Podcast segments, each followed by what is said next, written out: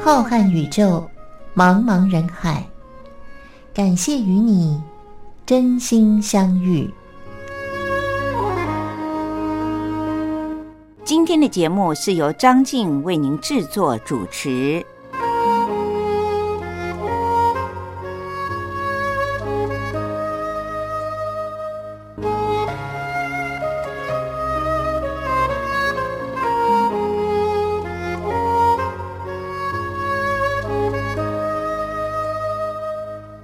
各位听众朋友，大家好，我是张静。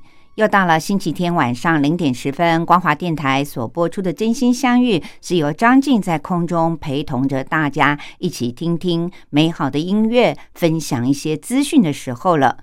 平常我在节目里面点播的歌曲，多半都是跳着点。怎么叫做跳着点呢？就是。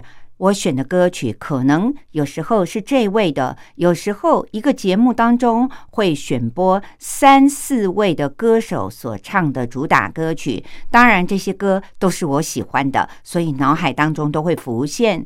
今天的节目当中呢，张静想要只播一位歌手的歌曲，而且这位歌手是一位男性的歌手，是近几年来张静很喜欢的年轻歌手当中其中的一位男歌手，那就是周兴哲的歌。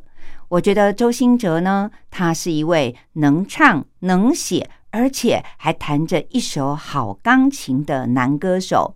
我知道，在歌唱界有好几位的男歌手都是可以演奏出很好的音乐的，比如说周杰伦，还有萧敬腾、林俊杰，都是又会弹又会写，而且都有一副很好的嗓子。那么近年来呢，年轻一代的周兴哲。当然，也不是说周杰伦、萧敬腾就已经老了，但是呢，他们比起周兴哲，应该还是要大上几岁的。周兴哲就是一个又能弹又能唱、专攻音乐的好歌手。今天我在节目当中就会为大家点播几首周兴哲非常好听的歌。周兴哲从小在美国长大，他在大学里面主攻的也是有关于音乐方面的课程。来到台湾一炮而红，第一张专辑就让他红遍了两岸三地的华人圈。之后，他也成立了自己的公司。当然，又制作出了一些更好的作品，因为自己的公司自己制作专辑，就可以选自己最擅长而且自己最喜欢的歌。今天节目的第一首张静要为您送上的歌曲，就是周兴哲一首非常好听的情歌。当然，他大部分的歌曲都是情歌，所以台湾也说他是情歌王子。那么，张静为您选的这首叫做。永不失联的爱，我们现在就一起来欣赏。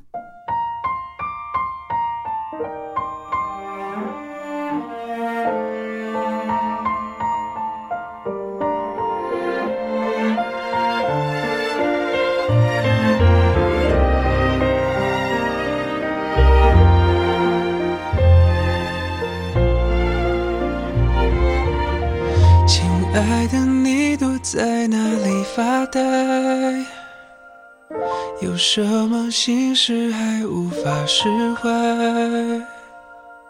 我们总把人生想得太坏，想抱人不允许我们的乖。每一片与众不同的云彩，都需要找到。天空去存在，我们都习惯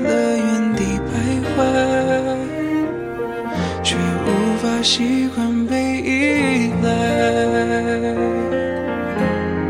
你给我这一辈子都不想失联的爱，相信爱的征途就是星辰大海，美好剧情不。会更改，是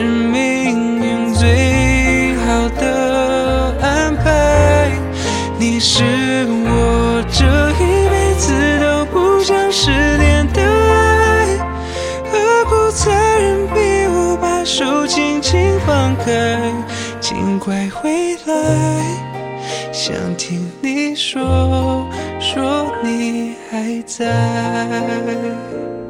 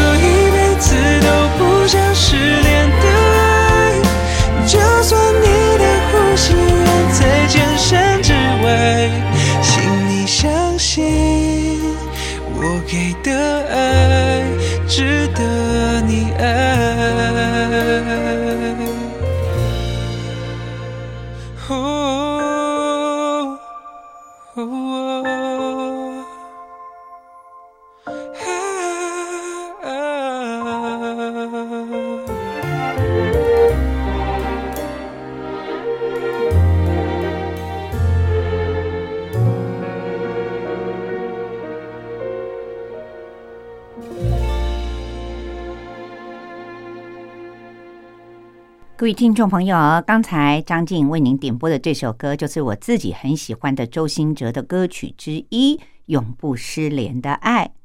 今天节目里面想要和大家来聊一聊，我们知道现在都很流行一句话，说吃食物呢少吃加工的食物，最好要吃原形原味的食物。什么叫做原形原味呢？形是形状的形。味就是味道的味，其实它字面上的意思呢，也就是它深具的意义。吃食物最好选原来的形状、原来的味道的食物，少了那层加工的程序，保留食物原来的形状和滋味，同时呢，也就保留了食物当中所富含的最多的营养素。经过了加工的程序呢，很多的营养素它就消失了。比如说，我们要吃鸡肉的时候，选择鸡胸肉、整只的鸡腿，就要比吃麦当劳或者是素食店里面的鸡块、汉堡要来得好。想吃地瓜的人，吃整只去烤的地瓜，要比吃市场上卖的炸好的地瓜球就来得好多了。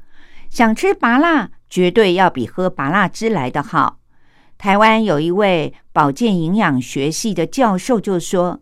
我们吃水果的时候啊，千万要记得有三不原则。各位听众朋友，吃水果还有这么大的学问吗？的确是。这位教授说，水果第一，千万不要打汁；第二，如果你要打汁，也千万不要过滤那个渣子；第三，不要把果汁当成了水来喝。最后的意义就是说，吃水果。切记，最好吃原来形状的水果，洗干净了吃，您就可以得到最充分、最原始，而且也最丰富的营养素。如果你打汁，打了汁还过滤，同时把果汁拿来当水喝的话，其实您吃了再多的水果，也没有吃到它里面的营养素，您可能吃到的都只是它的甜味儿而已。各位听众朋友，我们知道，那和您喝饮料是没有不一样的。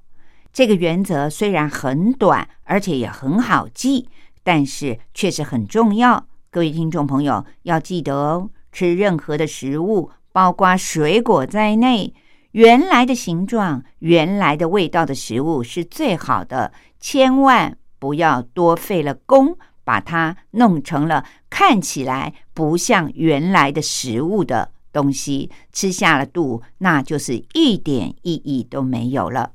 聊到了这里，让我为您介绍周兴哲的另外一首歌。我也是从这首歌开始认识这位可爱的歌手的，因为我的朋友一直在我的身边唱着“怎么了，怎么了”，我心里想这是什么歌啊？结果我问他，他告诉我说，最近有一个年轻的歌手写了一个很有趣的歌，叫《怎么了》，非常的好听哦。我回家上了 YouTube 听了一下。的确，从此就爱上了周兴哲。各位听众朋友，接下来张静就为您送上这首周兴哲的《怎么了》，What's Wrong？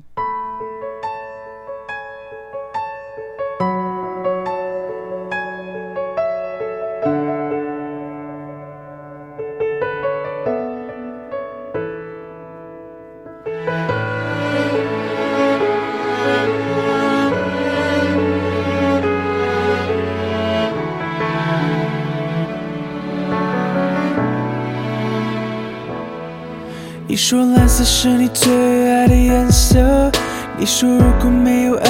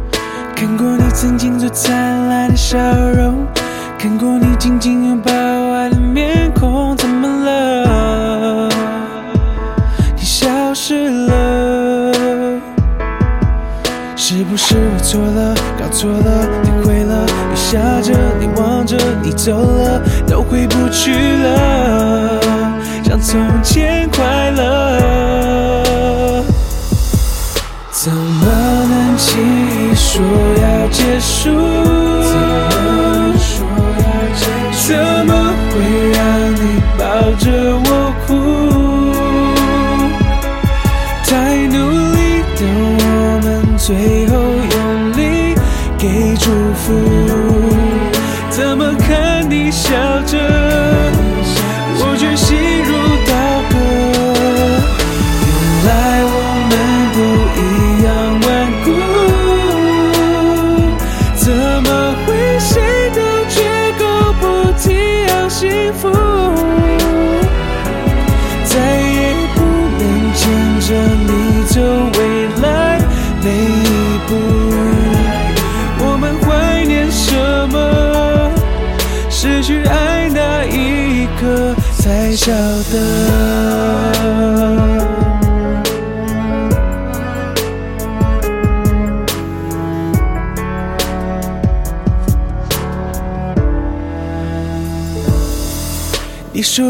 是你最爱的颜色。你说如果没有爱，那又如何？怎么了？你怎么了？看过你曾经最灿烂的笑容，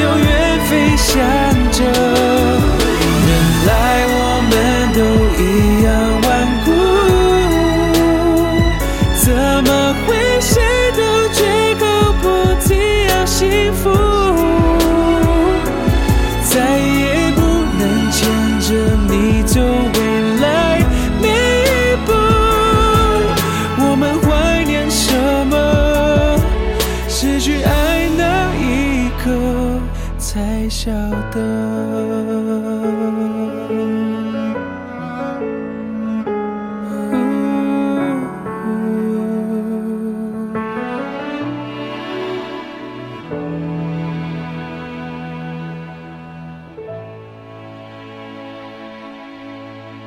各位听众朋友，最近台湾发表了一本书，它的名字叫做《逆龄餐桌》，这可是台湾非常有名的两位知名的有关于医学方面的教授所合写的。这是中央研究院生物医学科学研究所的潘文涵教授和台北知名的荣民总医院高龄医学中心的陈亮公主任两个人合写的《逆龄餐桌》。这里面呢，根据了台湾营养健康状况的变迁调查，分析了台湾的高龄的老人们他们的饮食习惯。结果发现，认知功能比较好的老年人，他们日常的饮食形态和世界知名的地中海饮食方式其实有很多的类似的地方。简单的说，就是年纪大的台湾老人们，认知功能越不失智。越能够处理自己日常行为生活的老人家们，他们的饮食形态呢，其实和世界上所认知的地中海型饮食是有很多相同的地方，包括了台湾的老人们喜欢吃比较多的新鲜蔬菜水果的，吃坚果的，还有吃全谷类的食物，以及喝牛奶的。有的早餐吃麦片的，吃蛋白质丰富食物比较多的，也有比较爱喝茶和喝咖啡的。通常他们到了年纪很大了以后，认知行为都会比缺乏这一类食物的人来的好多了。那么在这本书里面也进一步的分析了台湾年纪大的男性朋友们，他们比较喜欢吃鱼类和海产类。而女性的高龄者呢，吃比较多的蛋类，还有黄豆类的制品。黄豆类的制品就包括了像豆腐啊、豆皮呀，以及很多的豆干等等这类的制品。那么这些饮食的特质都能够预防失智，同时也可以预防年纪大了以后发生所谓的肌少症，就是肌肉流失的太多。另外，在很多的研究里面都发现了，因为像一般的绿茶还有黑咖啡里面含有抗氧化的物质，所以呢，台湾人也蛮喜欢喝茶和喝黑咖啡的，因此就得到了很多抗氧化的物质，让它能够逆龄，也就是对抗老化太快速。同时，像刚才说的，台湾的男人呢，喜欢吃鱼类。深海的鱼里面含有很多的欧米伽三，也就是我们一般说的油，要有含多元不饱和脂肪酸的油才是好油。因为含有了这种不饱和脂肪酸的油，可以对抗身体的慢性发炎。鱼里面呢，就含有了很多这样的鱼油，因此能够让老人在年纪大了以后呢。比较不容易得到身体的慢性发炎，自然就能够长寿了。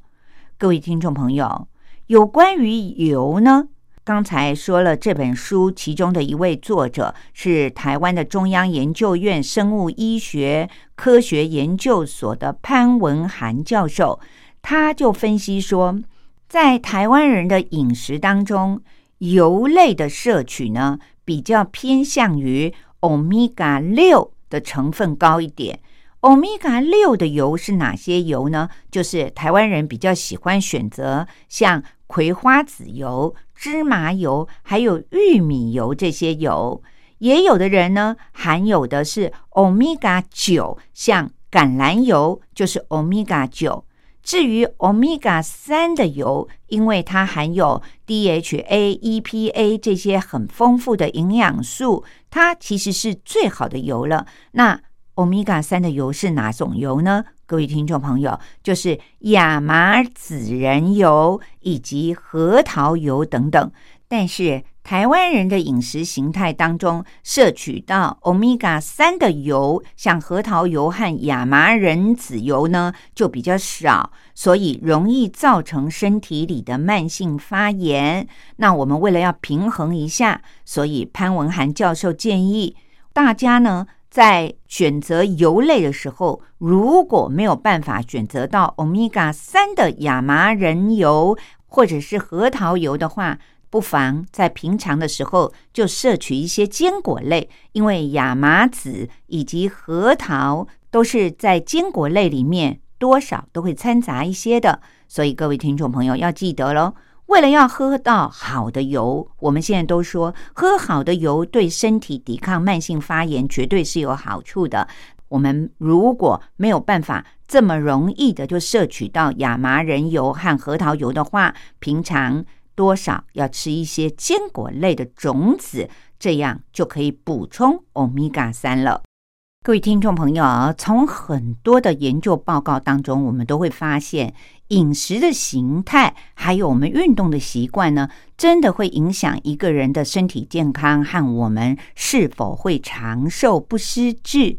当然，除了饮食、运动之外，在生活里面还有一些其他的小地方，也是我们应该要学着注意的。待会儿我们听完了周兴哲的这首《学着爱》之后呢，张静就会和您简单的来聊一下有哪些重要的。注意的小方法，可以让我们预防失智又长寿呢。我们现在就先来听周兴哲的《学着爱》。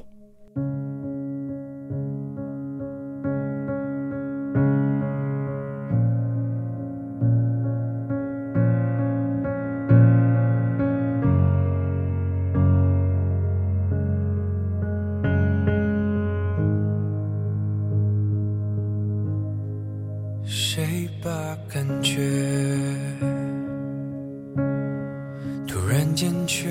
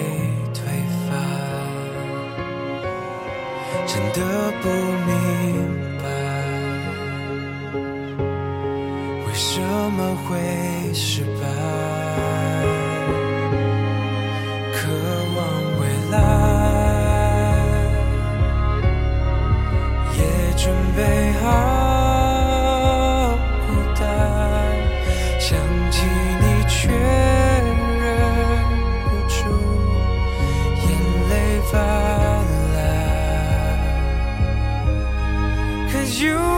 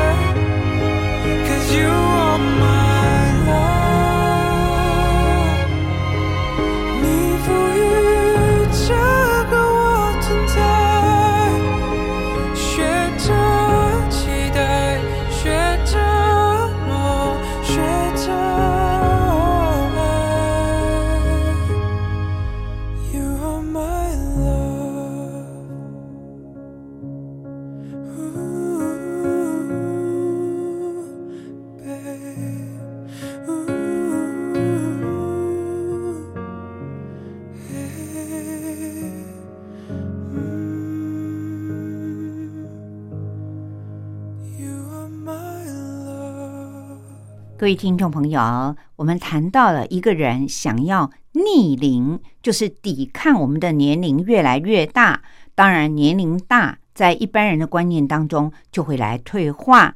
当然，在一般人的观念当中，年龄大就会退化，甚至于失智。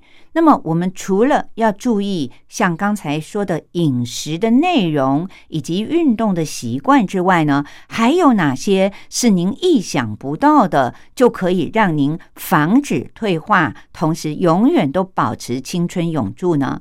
那就是吃东西千万不要吃太快了，您想不到吧？吃太快。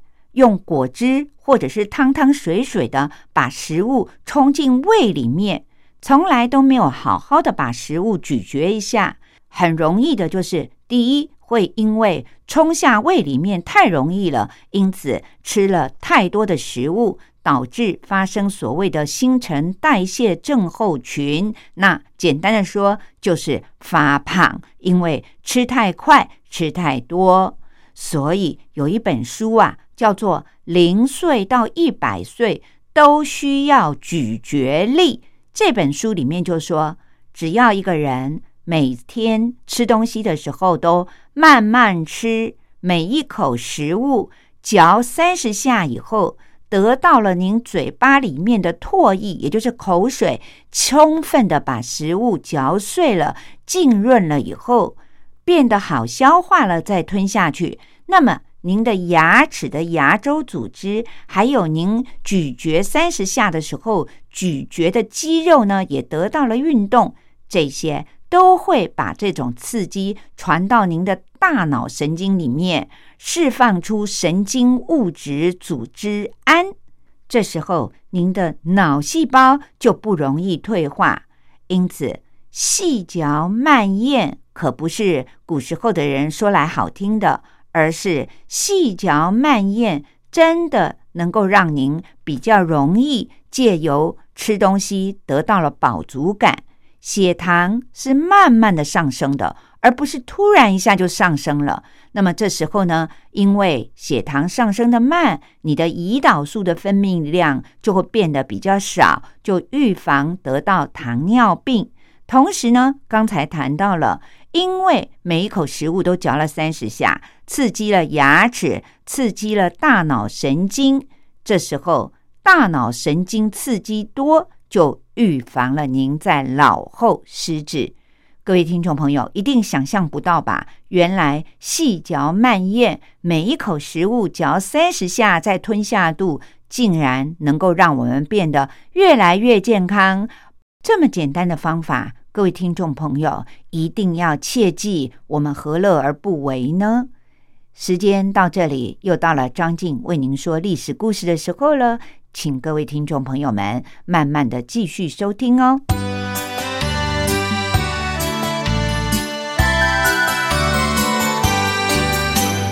妈妈，历史好难学哦。不会啊，历史就是我们中华民族的故事啊。哎呀，你就把它当成故事来听，这不就有趣了吗？真的吗？听故事当然好玩啊，可是老师上课又不讲故事。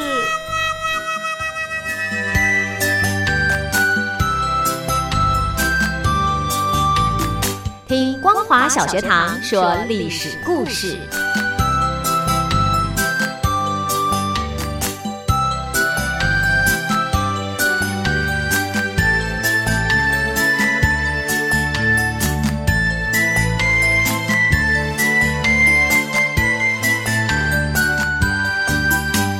各位听众朋友，又到了张静为您说历史故事的时间了。从二零二一年的五月开始，我们结束了上一次为您介绍的全世界知名的宫殿建筑的历史。接下来，张静将要为您讲述的是刊载于台湾的传记文学上，选自于福建师范大学中文系的副教授陈宇先生所撰写的。美国头号中国通在中国讲的是谁呢？就是在全世界号称是研究中国最透彻的外国人费正清和他的朋友们。当然，陈宇先生出版了很多关于美国、中国以及费正清的书籍，刊载于传记文学上的这些片段，只是揭露其中的一些论文而已。由于揭露的文章对于费正清这个人并没有很详细的介绍，因此张静特别找了资料，希望各位听众朋友在听张静讲历史故事之前，能够先了解。就像我本人一样，我们并不是生长于那个年代的人，对于费正清到底是谁，可能一无所知。因此，张静将会在每一次讲述之前，先为您介绍为什么这位道地的美国人被称为是头号的中国通呢？费正清的生平是我们应该先要了解的。费正清是在西元一九零七年生于美国的南达科他州的休伦，他是父母的独生孩子。先后曾经求学于威斯康星大学的麦迪逊分校，以及知名的哈佛大学。一九二九年，费正清获得了罗德奖学金，因此到英国的牛津大学去求学。他研究的题目是十九世纪中国和英国的关系。为了要撰写博士论文。他在一九三一年，也就是到了英国以后的两年，曾经到中国去进行调查和进修，考察海关的贸易，在华北协和华语学校里面学习中文，主要是受教于蒋廷福。他也曾经短期的兼职清华大学经济史的讲师。这期间，他在北平结识了北京大学的校长胡适。还有北平的社会研究所的所长陶孟和，以及中国的地质调查所的研究员丁文江等人，并且和外文的教授叶公超，以及建筑学家梁思成和林徽因夫妇，哲学家金岳霖，政治学家钱端升和物理学家周培源等人都结成了好朋友。一九三二年的七月，在北平。费正清和未婚妻费慰梅，他是研究中国艺术和建筑的美国学者，两个人结婚了。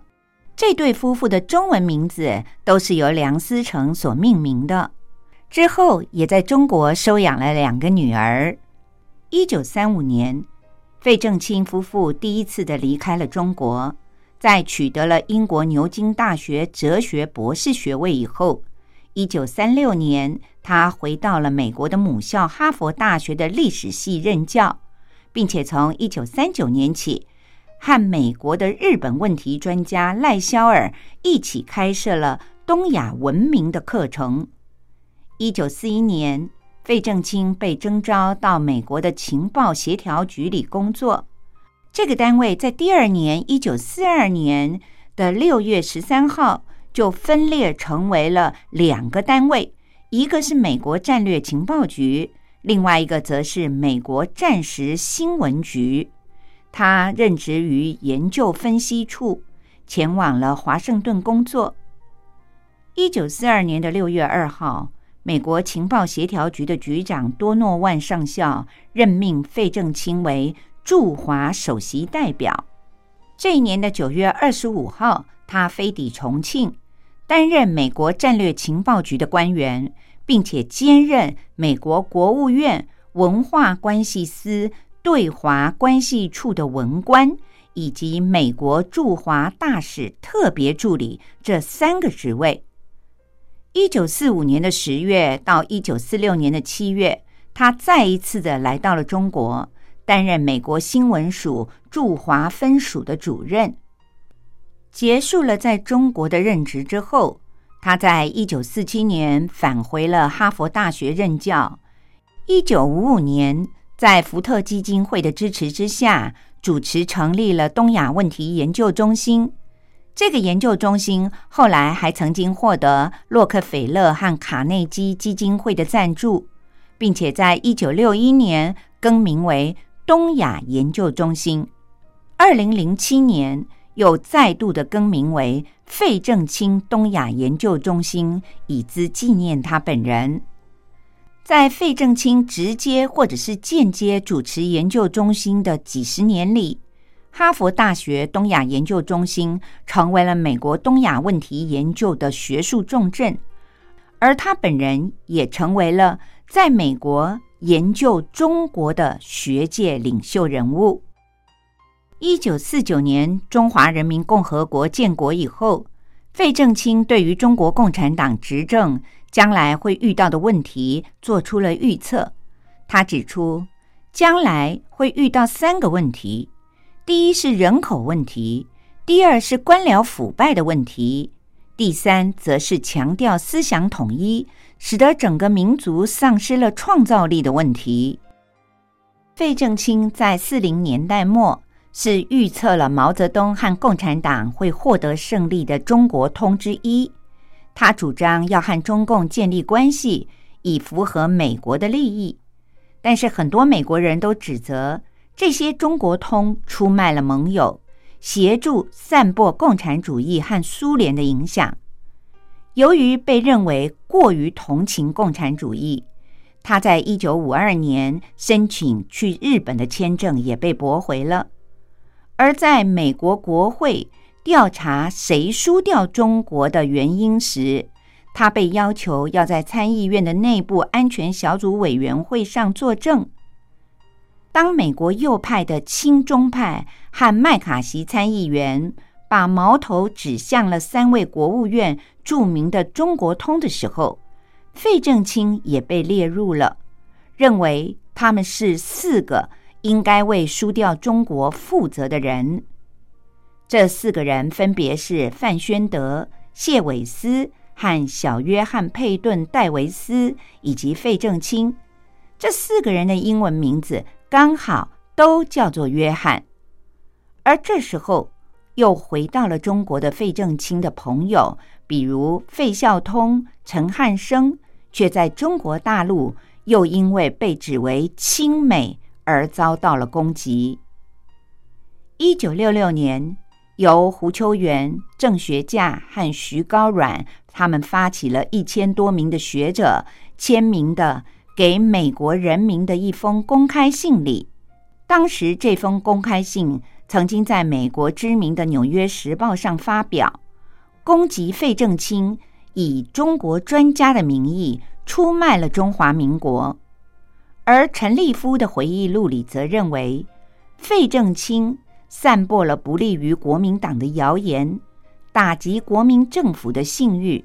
促成了美国政策有利于中国共产党，影响了国民政府在大陆的溃败。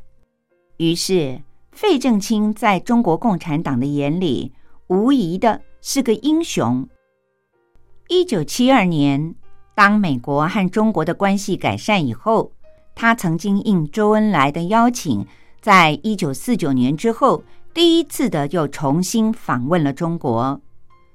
一九九一年的九月十四日，费正清因为心脏病发作而离世。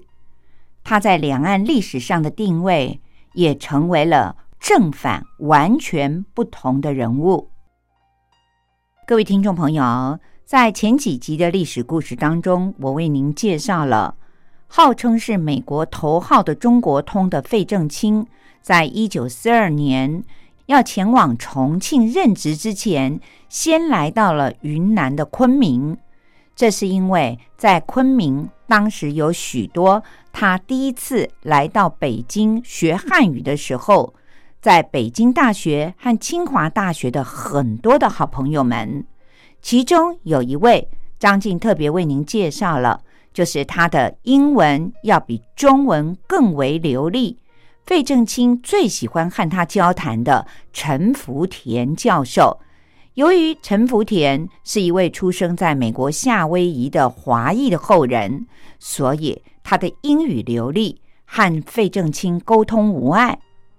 由于费正清很想知道这些老朋友们经过长途跋涉来到昆明的西南联大的过程，所以上星期张静为您叙述的是其中一位知名的研究。范文和巴利文，同时也会日文的陈寅恪教授，一路辗转到了长沙的故事。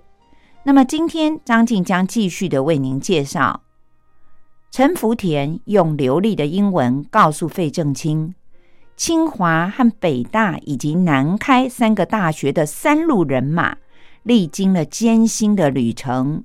最后来到长沙，才终于喘了一口气，而教学的秩序也逐渐的恢复了正常，但是生活却依然很艰苦。长沙一下子涌进来了大量的来自于各省的难民，住房很紧张，物价也不断的上涨，学生的生活困难，尤其是来自于沦陷区的学生们。失去了家庭里的接济，只能够靠着学校很有限的救济金来生活，住的条件差。三个学校来了一千四百多个人，教学的用房和宿舍都非常的缺乏，有的分散在市区的各个地方，借用先期到了长沙的其他的院校上课，有的则住在附近的小镇里，文学院。在南岳衡山里，老师们上课吃饭都要爬三百多级的阶梯。由于三个学校仓皇的撤离了北京，还有天津，缺乏一些教材和图书，学生上课没有书籍。但是三个学校的名师们却是齐聚于一堂，各有妙招。有一位教授，学生送给他一个雅号，叫做“左右开弓”。原来他非常的擅长写狂草，一边讲课，一边同时用两只手在黑板上写板书，讲到了哪里就写到了哪里，而且是左右手所写的内容各不相同，但是又彼此互相衔接，学生听到了哪里就能够记到哪里，一点困难都没有。教授用硬粉笔。写在硬黑板上的字，就会显出了毛笔的笔锋，笔法简约却又跳荡，变化无穷。有的字像鸿雁掠过了天空，有的像金蛇狂舞。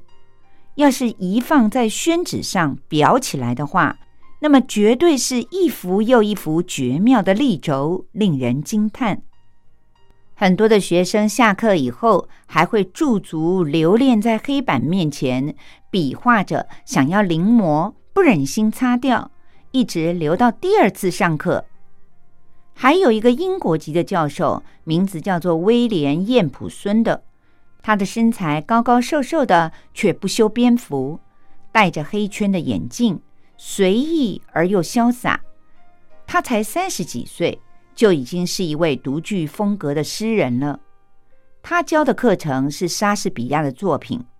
有一次讲到了奥赛罗，学生问他借不到书怎么办呢？他耸耸肩，两手一摊的说：“车到山前自有路。”到了上课的时候，学生们才惊讶的发现，老师竟然也没有书啊！他手上就连一张卡片也没有，只是多了几根粉笔而已。奥赛罗是莎士比亚的四大悲剧之一，写的是战功显赫的摩尔人统帅奥赛罗，受到了别人的挑拨，听信谗言，怀疑妻子和别人私通。他不顾妻子的任何解释和苦苦哀求，他被嫉妒、怀疑、愤怒的火焰燃烧的失去了良知和理性。残忍的掐死了自己美丽、善良又忠贞的妻子，但是随后就发生了一个偶然的事件，让真相顿然大白。于是奥赛罗悔恨交加，无法自制，悲痛的举起剑来自杀了。他的鲜血溅满了床，死在妻子的身边。奥赛罗这部作品。总共有五幕十五场，这位教授燕普孙居然能够把每一场的台词一句一句的背了出来，写在黑板上，让学生们逐字的抄。这出戏讲了几天，终于讲完了。于是学生们每个人的手里都有了一册奥赛罗的手抄本。原来。燕普孙早年是英国剑桥大学数学系的高材生，脑筋特别的好。后来由于自己的兴趣而转学文学，并且又从数学当中得到了很多的启示，写出了震动西方的文艺理论的著作。他的脑袋博闻强记，使得学生佩服的五体投地，啧啧称奇。他对学生们说。没有书不要紧，可以背书，也可以抄书。不过背书、抄书都只是雕虫小技，更重要的是要读懂书背后的书。他问一个头脑特别灵光的学生说：“奥赛罗这出戏的背后的书是什么呢？”学生说：“是指人性的弱点。”这个弱点无人不有，从伟人到平民百姓，皆无例外。人会在人性弱点的支配之下干下蠢事。学生思考了片刻以后，接着又补充的说：“世间的悲剧和灾难不一定都是大自然造成的，往往都是人性的弱点酿成的。从莎士比亚时代。”到现在都没有改变，将来也不会改变，只是表现的形式未必是一样的。燕普孙教授听完了以后，不断的点头赞赏不已。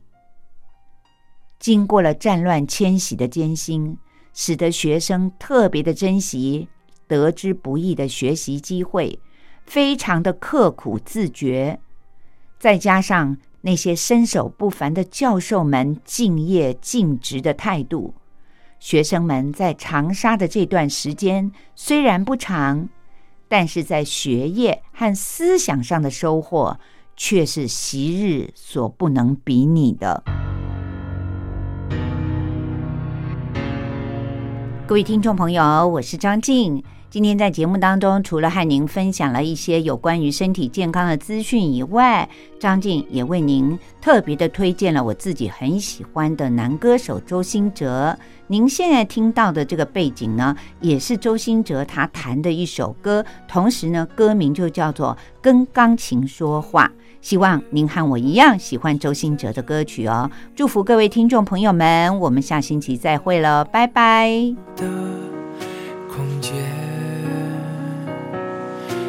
起初恋，谈过几个夏天，侃侃而谈，多么怀念。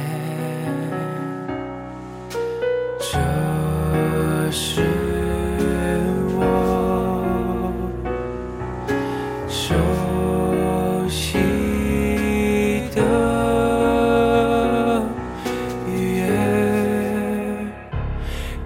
轻说话的时间，就好像